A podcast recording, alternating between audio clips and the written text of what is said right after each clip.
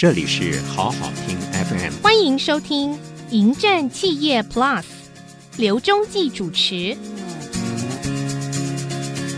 你好，我是刘中继，欢迎来到《迎战企业 Plus》这个节目。开创的最重要的就是谈企业，不管是传统产业、制造业或者是服务业，在数位浪潮之下，怎么样做数位的转型？在这种新的商业模式之下，最主要就是希望创造。第二个成长的曲线，也就是说，在你原来的经营方式之下呢，你有没有另外一个，也就是未来的经营的方式？面对未来的客户，面对未来的新的经济发展情势，甚至连国际情势，你都必须要兼顾到。那么，有了第二成长曲线呢，才能够持续的迈向巅峰。我们连续三个星期。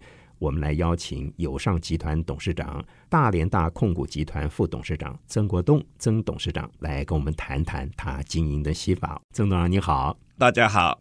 好，曾董事长呢是一位非常成功的创业家，从一九八零年创立友尚，到两千年成为台湾第一家上市的电子零组件的通路公司。到了二零一零年呢，率领友商集团加入台湾大连大的控股集团，在业界里面成为世界第一。曾董事长一路从六个人的小型贸易商到五千人以上的国际型的公司，四十年来累积全方位的这个实务经验。呃，近年来呢，他做了他在个人的这个生涯上呢，除了继续经营事业之外，还做了一个企业经营管理的导师，特别是在中小企业总会、还有台北摇篮计划等等组织呢，担任业师。他无私的倾囊相授他经营的理念跟经验，并且呢，在创业不同阶段所遭遇的问题，多元的视角都提供给年轻的后进做参考。在今年的下半年，也就是八月份呢，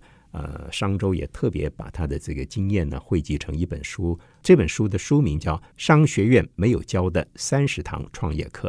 这本书精华的也将在我们这个节目里面连续三个星期跟听众分享。特别再一次的欢迎曾董事长，曾董事长，谢谢你啊！对，不客气。好，首先我我先请您来谈谈哈，这本书里，我们先来把这个门窗给打开，我们先来告诉听众什么样是电子零组业代理商，这个特性是什么？这个其实我们的上游就是像 TI、Samsung、ST 这些大厂，是这些国际大厂又交给台积电去代工，嗯，那么之后的成品就交给我们去分销到下游。那我的下游就是像红海、广达、嗯、人保这些客户，嗯，那这些人又是帮这个 Apple。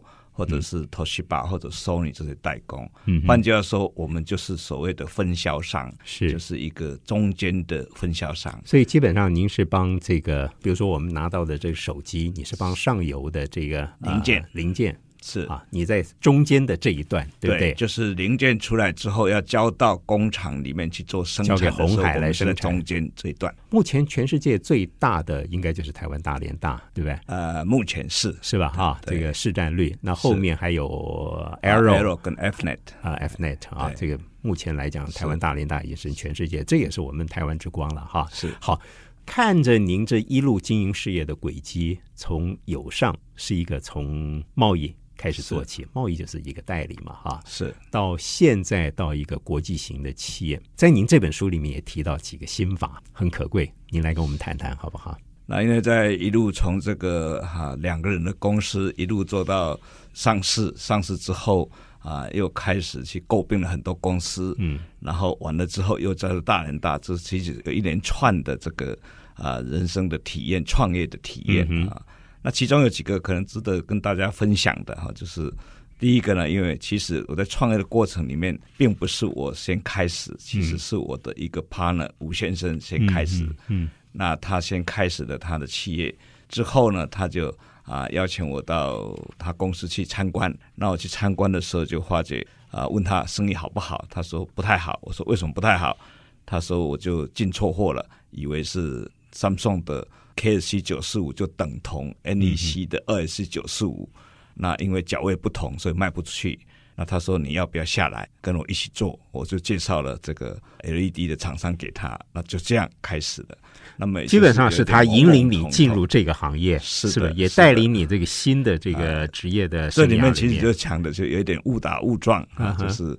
啊，其实他也是因为错误，所以引进了 Samsung，最后变成 Samsung 的很大的代理商。Samsung 后来变成世界很大的半导体代理商。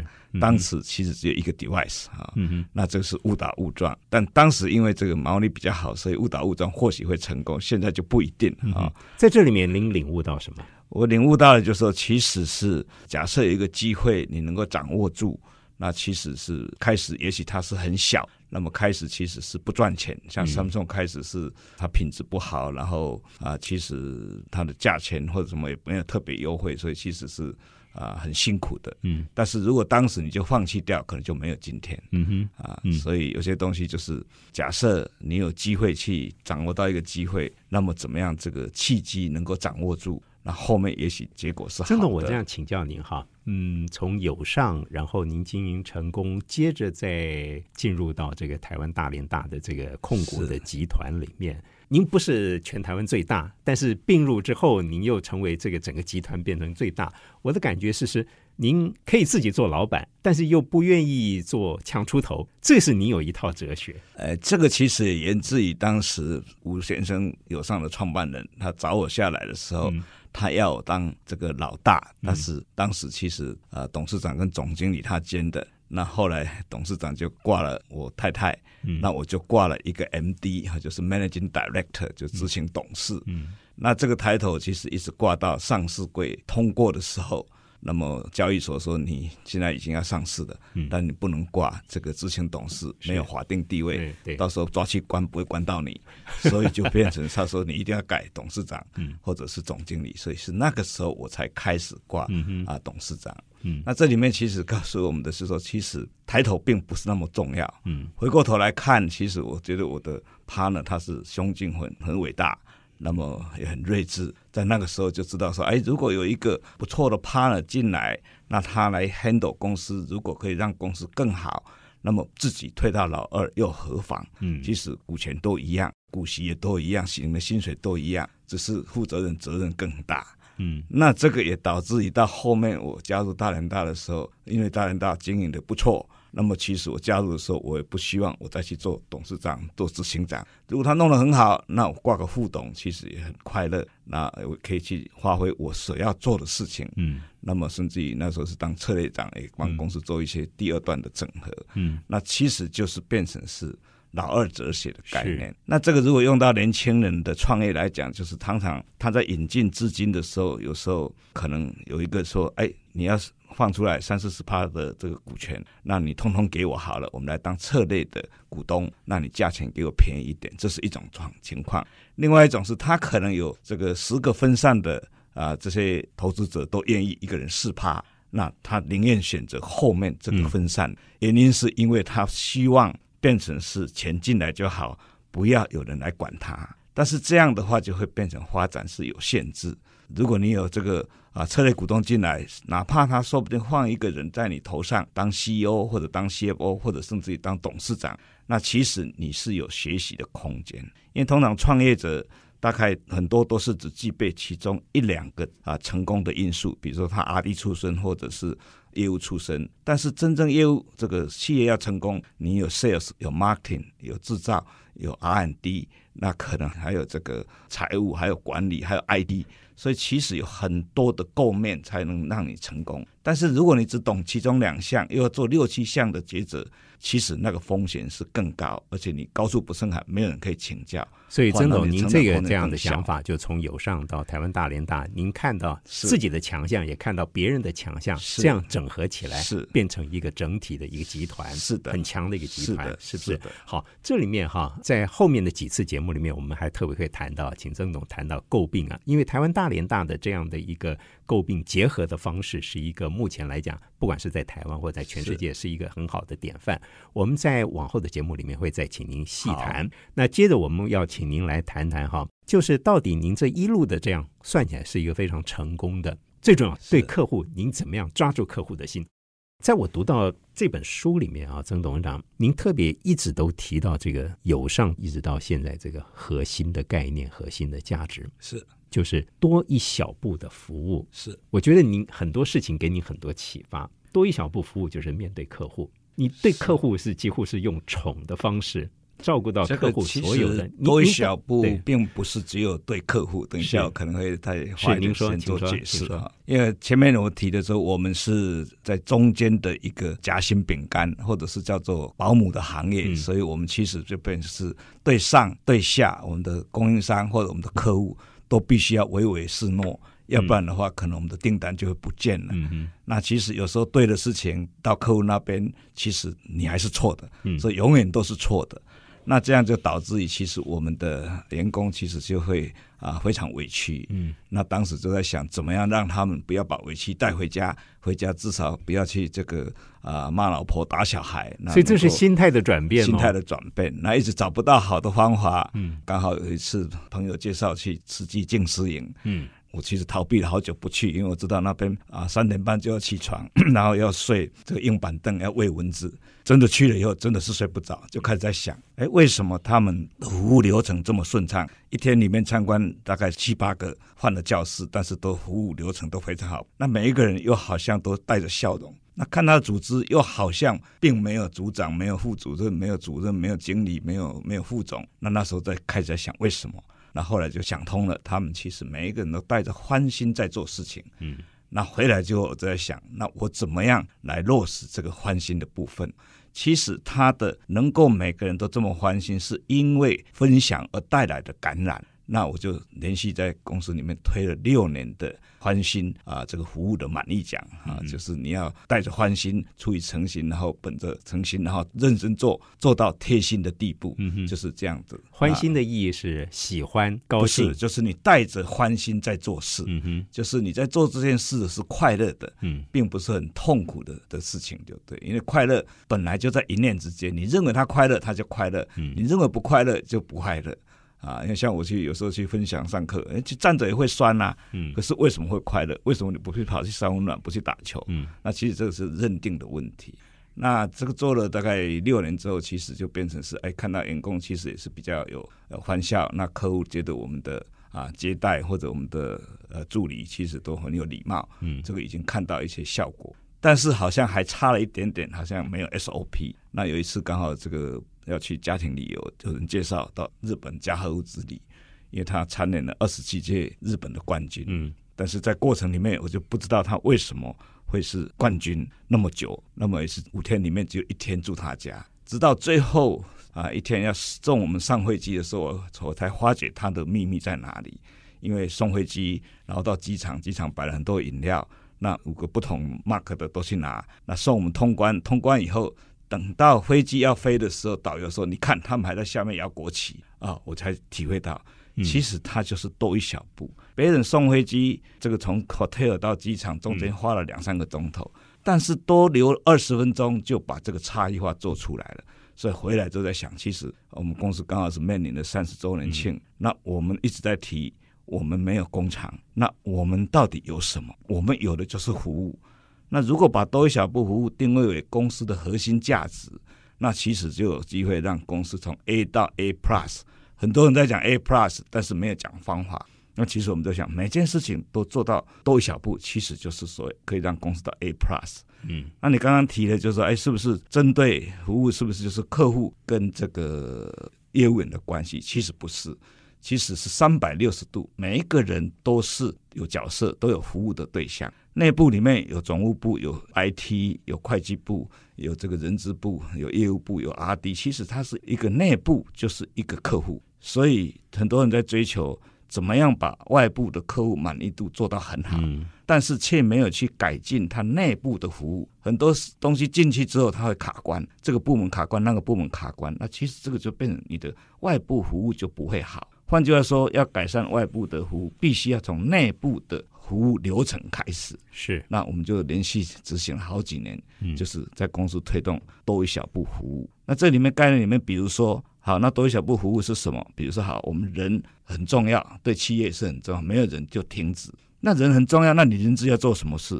哎，来应征车位就应该帮他准备好了，来上班第一天名片就帮他准备好了。然后要带他去车位，不是给他停车场的地图。那这些就是所谓多一小步，每一件事都多一小步，其实它就不一样。嗯，那你业务部对 vendor 也是一样，对客户一样，你可能有你的一些流程啊。那如果说业务 product manager 要对业务员做多一小步，就是变成你给他的价钱可能要有空间，甚至要陪他去跑客户。那这样他有丢到订单，你也愿意坐下来跟他检讨。所以这个有一连串的 SOP 是才会造成这个变成是服务会变好。曾总，我听到这边啊，我似乎把您的。呃，容许我再简单的是阐述一下，就是说，欢心多一小步的服务，不是一个科学的，但你把它做成一个 SOP 来做好。那里面我还看到您在书里面提到乐观、积极、随缘，这是一种心态的改变，是不是？是。您刚刚提到了内部，我们再转过来，前面我们提到了这个您的心法里面也提到老二哲学。我觉得您刚刚提的内部哈，分层负责、合伙、相互尊重。这个是不是也是您很重要的在内在的一种力量？对，因为这个东西很多人是很怕说合股，那合股当然和意见会比较多。但是过去里面，我在还没有真正创业之前，也看到很多同学是合伙，那不管赚钱不赚钱，都到最后都很不愉快。那我从里面就体会到，其实它是一种，只要你互相尊重，那其实是没有那么难。那每一件事情，其实同一件事件，你去问两个人，百分之七八十两个人意见是不同的，只有二三十可能会是一样。那这里面就告诉我们说，哎，如果是说我的伙伴他已经做了决定，我就应该就 follow。那我做了决定，他也 follow。那因为我的想法是，他一定是公司的股东，他一定不会为公司会会让公司做坏的出发点。那既然他出发点是对，他已经想了很久，为什么我还要再反对，还要再花时间去想？我如果提出来，一定只有只有吵架而已啊！那你想通了这个，其实你就不会这是 argue。嗯，那很多创业的他，比如说有董监事很多，那他常常都觉得啊，董监事很啰嗦。但其实他是没有善意解读，他是来督导你，他是让你去改进，他提出问题，但是你都恶意的解读，所以你就一直是不配合，就是做的很辛苦，所以这是一种心态的问题。嗯哼，我们看到很多这个目前在产业界里面啊，这个商业界的竞争，外部的这种恶意并购跟内部的这个人员的这个董监事之间的不和啊，是。这里面您提出来的这个，其实个人的谦和态度跟经营事业的这个企图心能够平衡吗？我不知道哈，但是应该是多少有一些，就是有一点影响哈。那个人为什么会对这个能够比较想通？是因为在金门的时候，我就在碉堡里面又没事干，就在碉堡里面调了两个严以律己、宽以待人。嗯，每次想要生气，就是想到他可能为什么，所以会这样啊，所以啊就会气就会消下去，导致于到后面，比如说我们在公司里面做运作的时候，常常会看到业务员犯错。或者我的 product manager 犯错，那你就会很生气。为什么这个跟你讲不要做，你又做？你看倒了吧，死货了吧？那你怎么想通？就想哎，如果他立场他也是为公司好，他比较年轻，他大概还没有经验，那你就会原谅他。所以其实你在董先生这个会议里面也都一样，或者跟你的属下、跟你的长官，其实都同样的道理。是好，最后一个问题我请教您啊，这本书商学院没教的三十堂创业课，是您主要诉求的 target 对象是什么样？其实这里面就是不同人来看，比如说以这里面有提到的是投资募资的时候你要注意的事项是什么？嗯。那其实是说，如果你是创业者，你当然是以募资需求什么东西来看；反过来，如果你是已经成功的企业，你是老板，那你要看的是说，你要知道被投资者他的心态。所以他并没有分非常严格说一定是创业者才可以看。反过来，你很成功，你是要诟病别人，那你要了解被诟病的人的心态。所以这里面的书写的大概都是两面的，是啊，就是可以给创业者看，那也可以给老板看。那老板看了以后就知道，哦，原来他们在想什么事。那有些人他提的价钱很高，那他不知道华人其实他有投资报酬率的问题啊。那你必须要能够提出，按你的 EPS 能够赚多少钱，你才可以税务他用多少钱来投资。那你也要告诉他，按你来投资之后，你的投资报酬会有多少。所以这是两面，或者你想怕被稀释。那你有其他的方法，有六个构面可以去啊减少，你可以争取这个经营股权，你可以半买半卖半借，或者你也可以用其他的在上市前放低价出去，再认办一轮这个增资给员工去认，这些方法都是变成是合理的。那你照顾到投资者，同时投资者也照顾到你的团队，那这个就是 win win win 的概念。好。呃，今天因为时间的关系啊，我们只能谈到这边啊。但是我很推荐我们的听众朋友，您可以找这本书来看，商学院没教的三十堂创业课，这是商周出版的。重要的是说，您从节目里面短短的二十分钟或二十分钟多一点，您可以听到曾董事长这个很浓缩的把这本书啊啊，还有他四十年来的经营事业的心法，来从这个节目里面可以听得到。您可以一边看书。可以一边听我们的节目，下一次跟下下一次呢，我们都欢迎您继续呃来听曾董事长给我们做说明。谢谢曾董事长，谢谢谢谢。下一次我们要跟大家谈资金，跟谈诟病了。好，谢谢谢谢，再会。谢谢收听，请继续关注好好听 FM，记得帮我们分享给您的亲友，祝大家平安健康。